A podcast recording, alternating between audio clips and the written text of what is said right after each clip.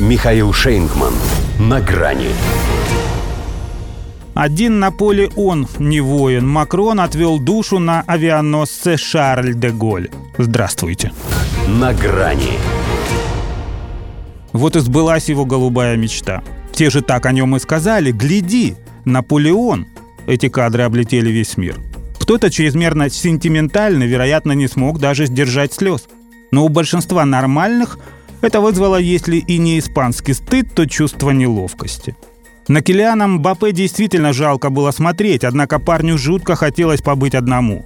И если уж разговаривать в Катаре с президентом, то клуба Пари Сен-Жермен о повышении зарплаты за такую-то умопомрачительную игру.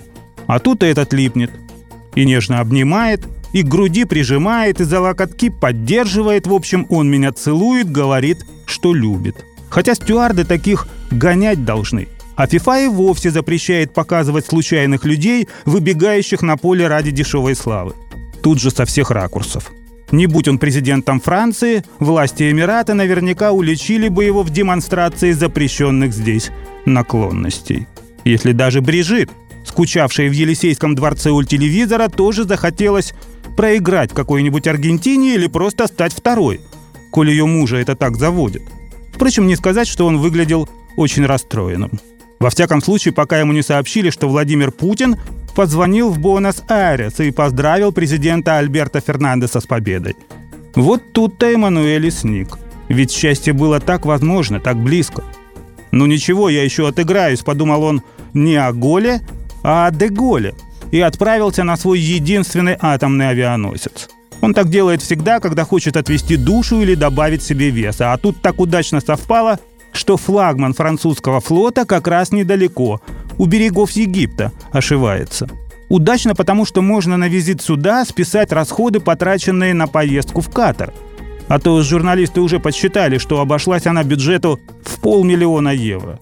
Минимальная зарплата французов за 31 год. А так получается, что Мундиаль был просто по пути, почему бы не залететь.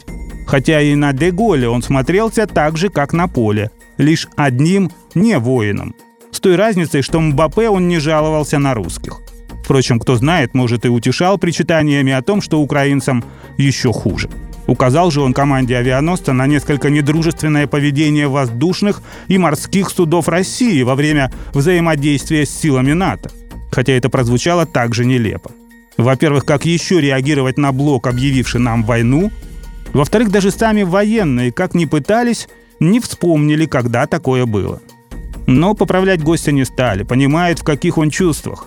Франция проиграла. А так, глядишь, и ему бы Путин позвонил. Правда, когда президента России спросили о такой вероятности, он, деликатно уйдя от прямого ответа, сказал, что продолжает поддерживать с Макроном деловые отношения. А с Фернандесом-то они еще и добрые. До свидания. На грани с Михаилом Шейнгманом.